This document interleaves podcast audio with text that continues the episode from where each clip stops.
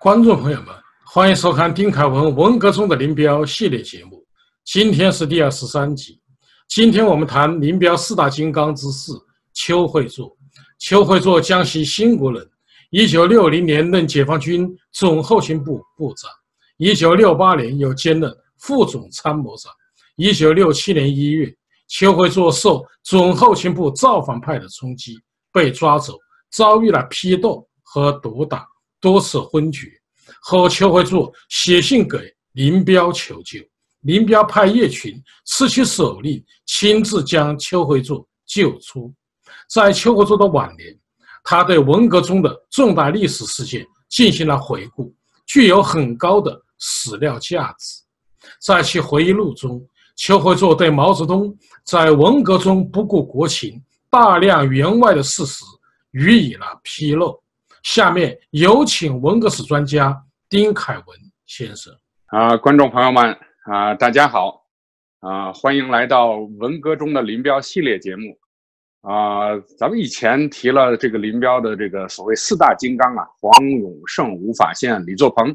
今天呢，跟大家谈一谈这个邱会作。我身后呢挂了一幅这个邱会作的字啊，它上面写的是这个“红军不怕远征难，万水千山只等闲”。然后提款落款是长征老战士邱会作，八十七岁书，大概就是二零零一年啊这个写的，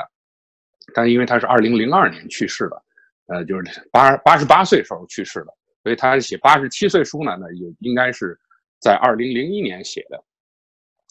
啊，我跟这个邱会作的这个孩子呢关系，呃，关系还不错。他大儿子这个邱路光啊，二儿子陈光。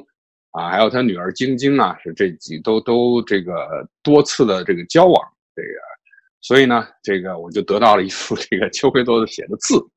啊，我把它裱起来以后呢，这个放在家里边。那么邱会作呢是这个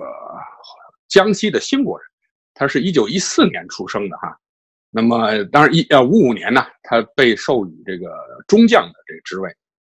早年呢是也是很早。就参加了红军，大概是十五岁左右的时候参加了红军，然后呢也经历过几次反围剿，然后长征，啊，到了陕北。那么主要的工作呢，啊，大多是做这个后勤方面的工作。那东北战场的时候呢，他参与了这个啊辽沈战役啊，还有平津战役啊，最后这个渡江战役一直打到这个广呃广东、广西、广东，呃，就是。啊，革命经历嘛，呃，其实呢，在这个更早以前呢，像江西苏区的那时候呢，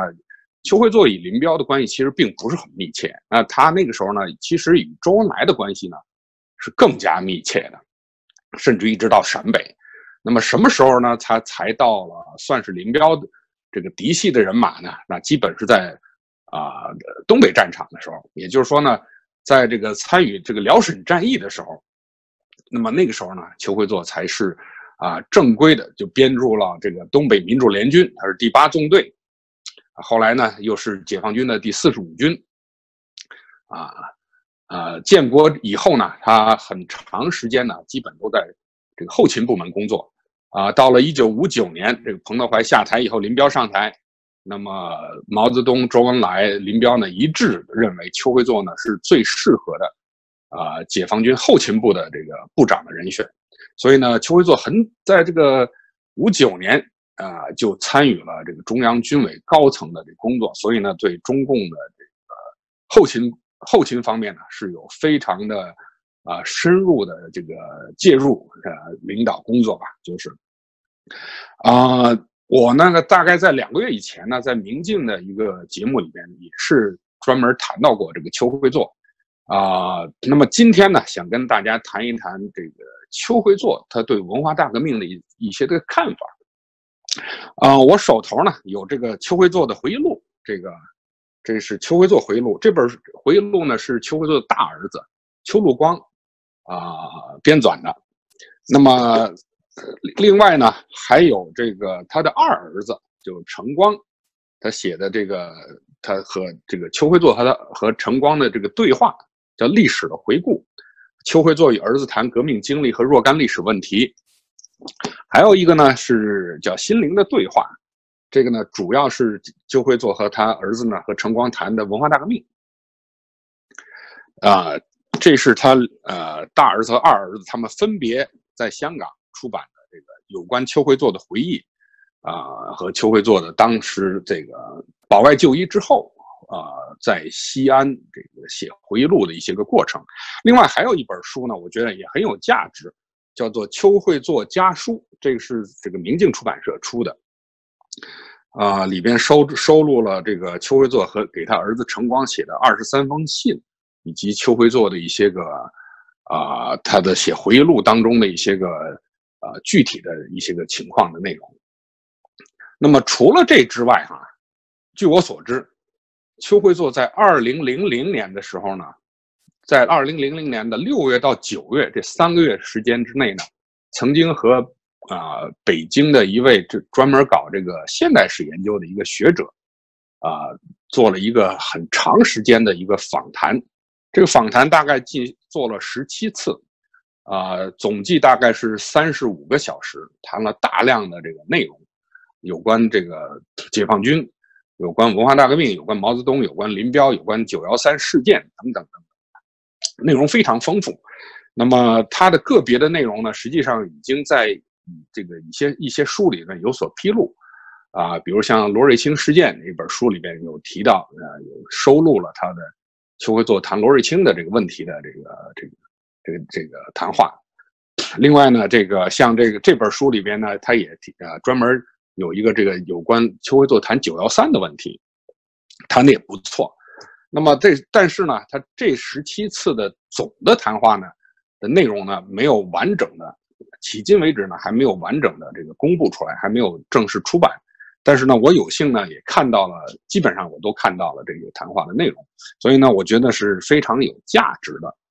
那么这个里边呢，我现在呢就觉得呢，有必要呢跟大家谈一谈这个邱会作呢，他在这个十七次的谈话里面，他对文化大革命是怎么个看法？我觉得还是很有价值、很有意义的一件事情哈。那么首先呢，他就认为呢，说这个毛泽东发动这文化大革命呢，根本上来讲就是个错误的。总的来说，他就是错误的。他说呢，这个毛泽东呢发动文化大革命呢，是为了这个打倒刘少奇。那么打倒刘少奇这个呃错误呢，他说我们基本上是可以理解的啊。那么他说这个毛泽东啊，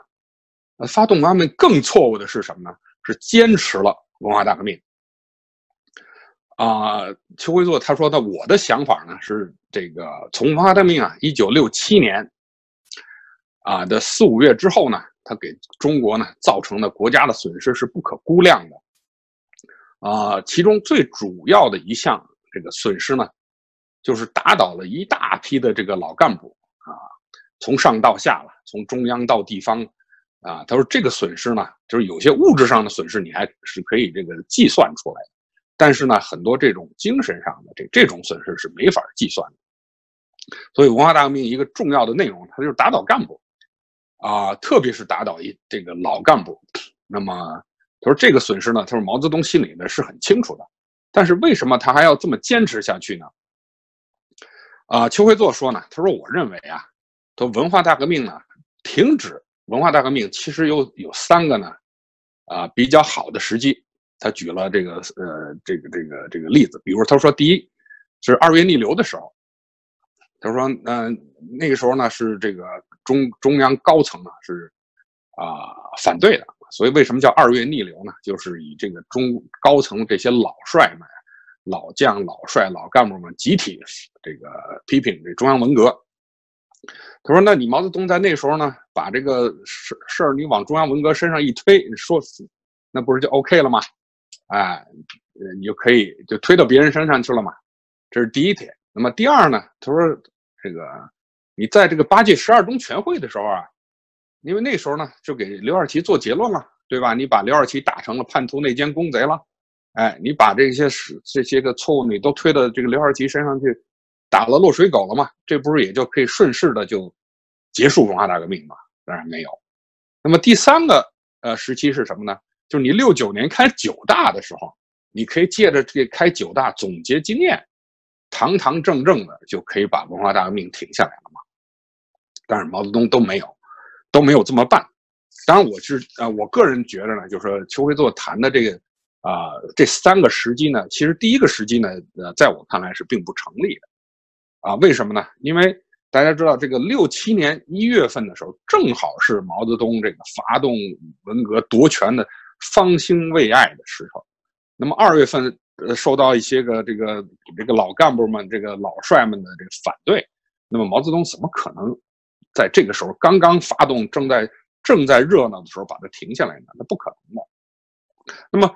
呃，第二点和第三点，也是八届十二中全会和九大，这倒是一个一个比较好的时机，你可以宣布这个打倒了刘少奇，这个文化大革命取得了这个伟大的这个胜利了。那么这个时候呢，你宣布终止文化大革命呢，应该是一个可行的。那么为什么毛泽东没有停止文化大革命，还要？继续把这个文化大革命坚持下去呢？这个邱会作就说呢，啊，毛泽东啊，坚持你要毛泽东你要坚持文化大革命，总要有个思想吧，啊，总要有一个东西来支持你吧。那么从好的地方来说呢，就是要不惜任何代价，要把这个文化大革命呢，创造成一个所谓社会主义继续革命的一个马列主义的一个理论，然后呢，把中国这个党呢，中国共产党呢。建设成一个叫做强大的马克思列宁主义政党，成为成为一个领导世界革命的一个重要的这么一个呃中流砥柱，这是从好的地方来说。但是呢，这邱会作说这是不可能的呀，说你把国家、你把党都搞得这个都都搞坏了，都搞乱了，你你你搞成这么糟糕的情况下，你怎么还能成为一个马列主义政党？你自己都说不过去了嘛？哎，那么。简而言之，邱会作说，毛泽东坚持文化大革命，主要的是什么呢？就是为了当这个世界领袖，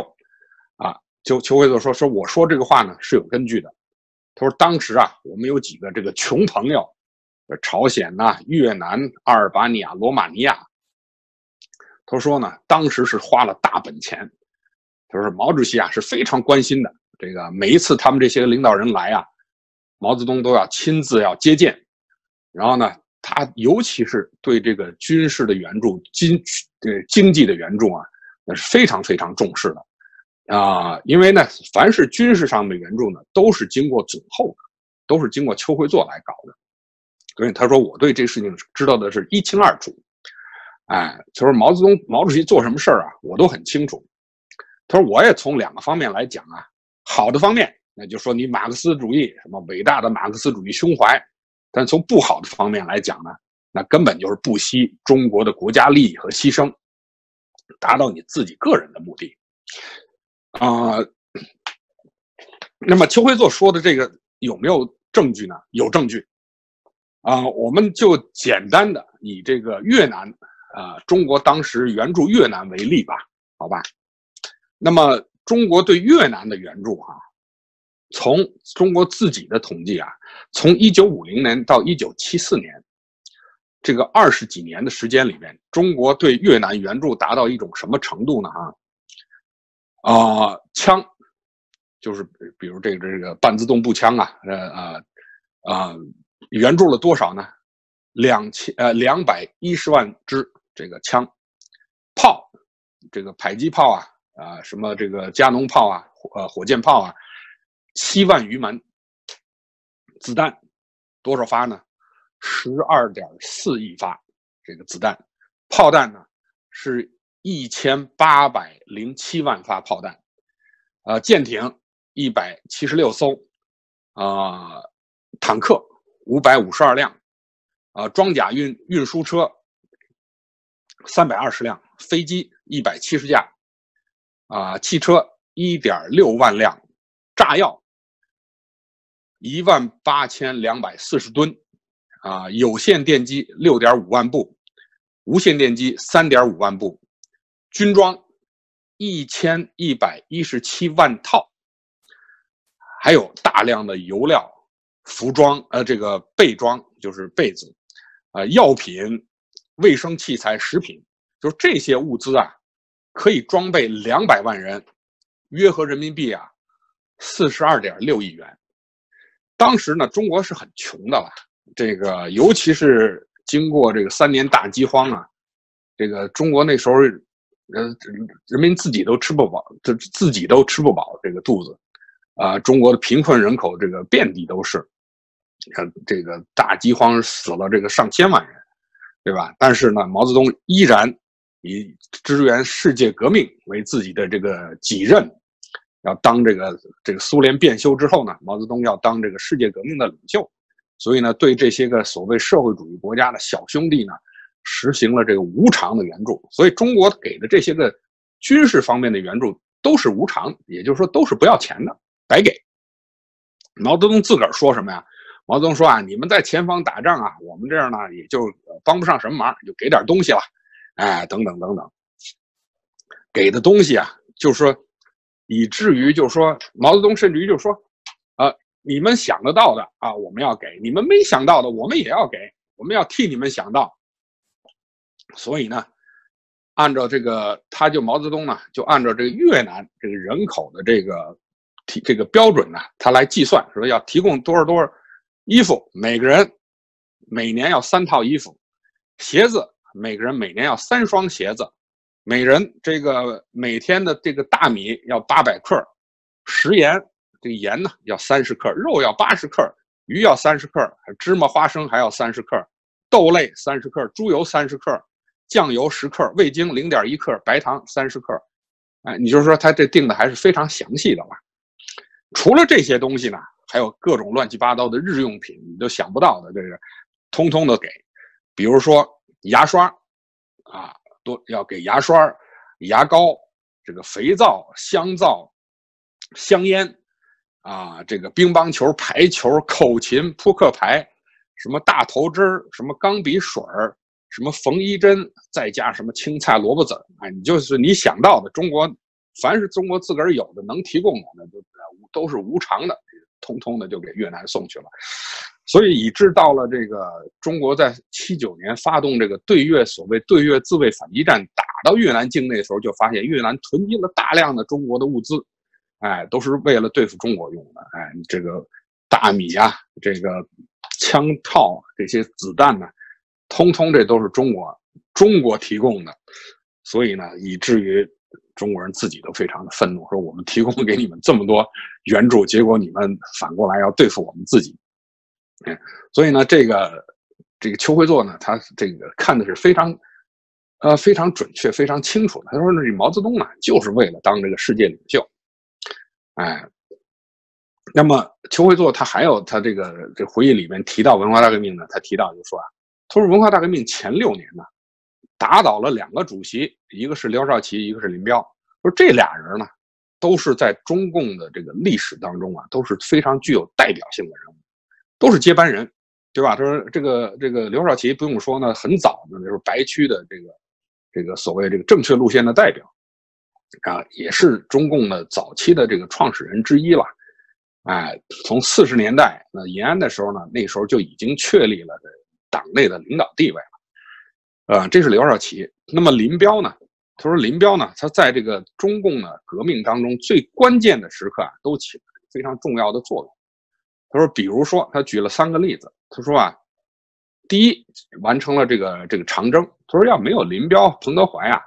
他说长征是不可能完成的。呃，当时他说作为这个部队打仗，这林彪指挥的是一军团，啊，这彭德怀指挥的是三军团。但是从打仗的这个战斗力来说，那林彪的一军团要比三军团还要更强一些的。所有长征当中那些个硬仗。”有什么突破湘江啊，抢夺什么泸定桥啊，什么大渡河呀，啊腊子口啊，攻打遵义啊，这基本的上都是林彪这个这个红一军团打的仗，都是硬仗，啊，由于有了这个林彪的这个在军队里面的这个指挥的作用，所以红军呢才能完成这所谓的长征，一直到了陕北。说这个呢，就是这林彪是有有重重大的这个历史功绩的。你说第二年呢，就是呃平型关战役，大家知道这个当年他说打平型关呢，这个呢其实小仗，啊军事上来看呢，并不是一个很大的一个大的战役。那么当时呢，实际上也就打了这个日本的一个辎重大队，啊，但是呢，他他说呢，他解决了一个呃共军呢向这敌后发展的这么一个突破口。那么政治上的作用呢就更大了。嗯，当时呢是日军是不可战胜的，对吧？那个呃日呃日本呃侵华自从啊九一八事变一直到七七事变，那都是长驱直入啊。基本无论是国军呢、共军呢，共军那时候更更幼小啊，国军还打了打了些仗，那基本上也都是没打什么大的胜仗。那么在呃中共呢，这个林彪指挥的这个八路军幺幺五师在平型关打的这场仗呢，啊虽然是个小仗，但是呢，对提升这个全国人民的这个抗战的这个激情啊，从这个政治上来看呢，是有重大的这个政治意义的。而那个时候谁谁知道有共产党，对吧？那么，自从共产党打了这个平型关战役以后，那么啊，对这个全国鼓鼓动全国人民的这个抗战，那还是有非常积极的作用。那么第三点呢，这邱会作说，那就是加速了这个中国的全国的解放。那么，啊，毛泽东当时呢，啊，在跟蒋介石谈判重庆谈判破裂之后呢，毛泽东本来的想法是说，啊，估计要用五年的时间。那打败蒋介石，但实际上呢，也只用了三年。那么这三年呢，最主要的几场这个几个战役，对吧？所所谓三大战役：辽沈战役、平津战役、淮海战役。那么林彪一个人就打了两个两个大战役，那么再加上渡江战役，打到从呃长沙、武武汉、长沙一直在打到海南岛，这基本都是林彪的这个四爷打的。所以呢。所以从这个角度来讲，说林彪呢，在这个中共的建政、夺取政权这方面，说林彪有重大的功绩。那么至于到了文化大革命这时候呢，他说呃，邱会作觉得认为呢，他说保起码林彪保持了军队的稳定，保证了国家的安全。然后这个是一个不得了的一个大的问题啊。所以呢，所以说从历史的情况来看啊，他说林彪当然是人民解放军的历史人物了。是人民解放军的代表人物。他说这样的一个历史人物，对你中共、对毛泽东有重大贡献的这样的人，你都容容不下，都不能容忍啊，把他打倒。他说这就是啊，这就是你这不是共产党的政策了。他说你毛泽东把刘少奇和林彪这俩人这个打倒，你把一个朝气蓬勃的、有战斗力很强的共产党，变成一个支离破碎的共产党。他说你战党的战斗力就减弱了，没有了。他说。呃，我觉得邱会作看问题的一个很重要的，我觉得他看的很准的一点，他说什么呢？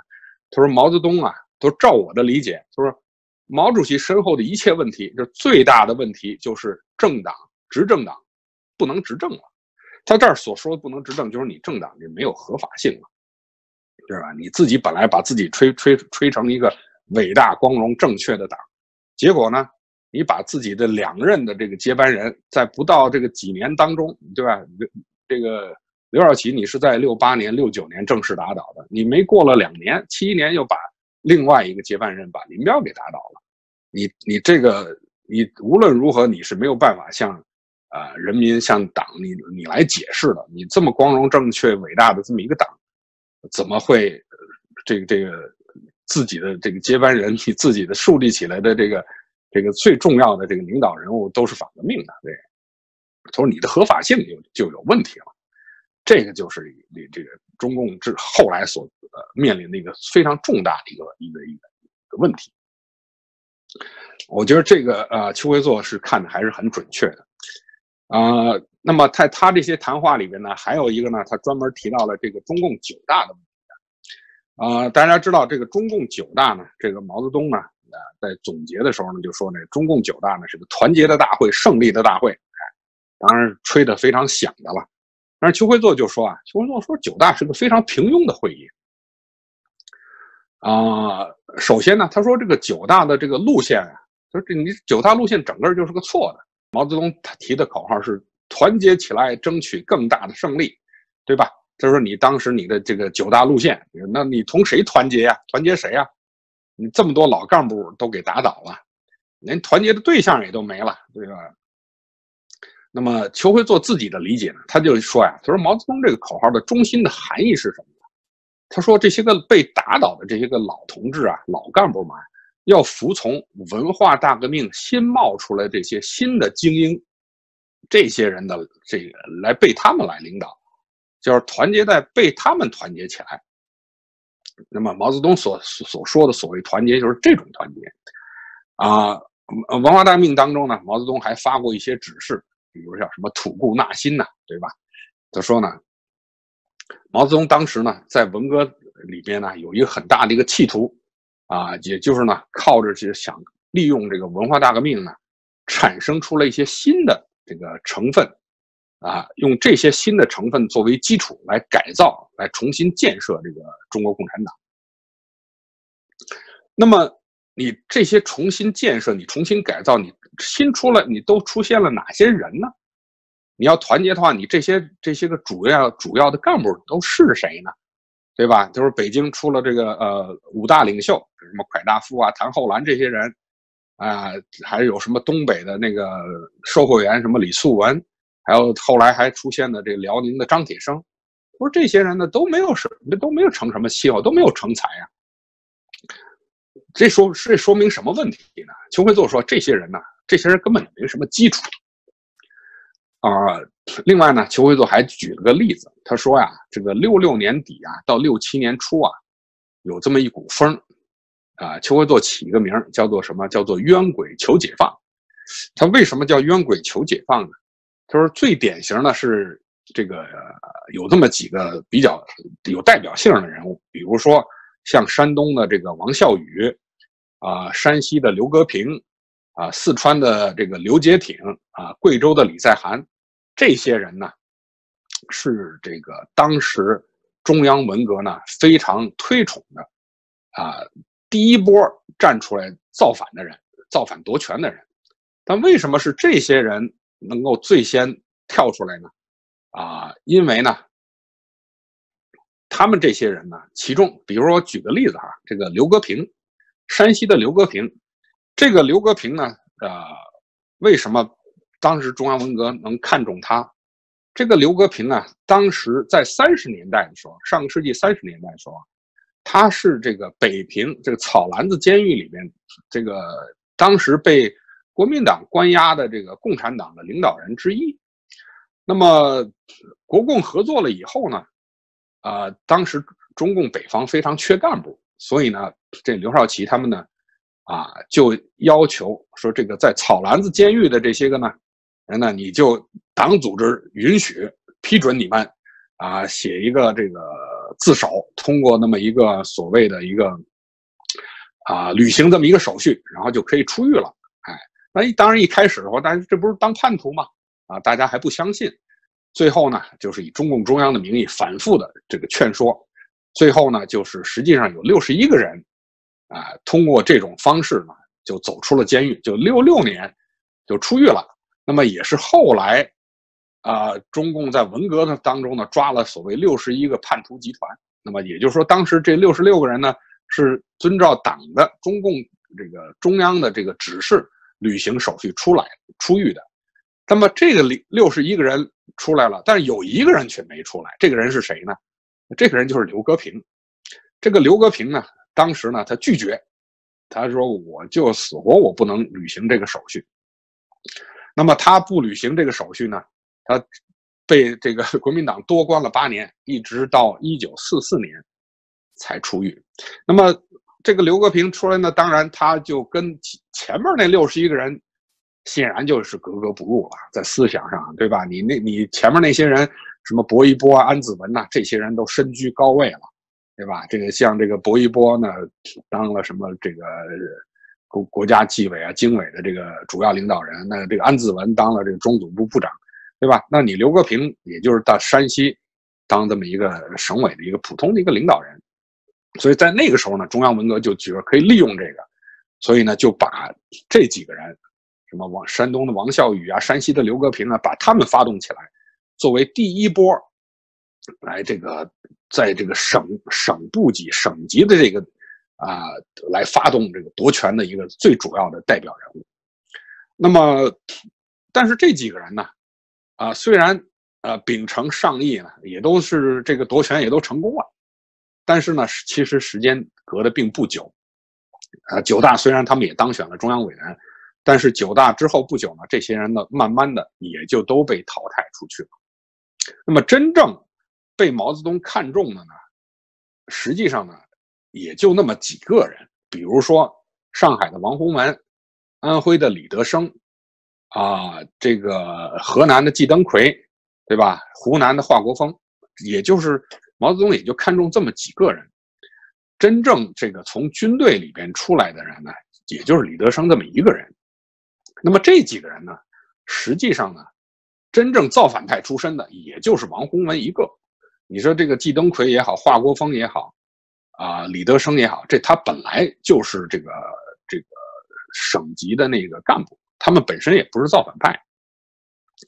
啊，只不过呢，就是他们在所谓文文化大革命当中呢，啊，对文对毛泽东这个文革呢有正确的认识，正确打上两个括号，对，有正确认识，对毛泽东呢比较喜欢他们，所以把他们调到中央来工作了。所以呢，这个这个邱会作就说说你看看。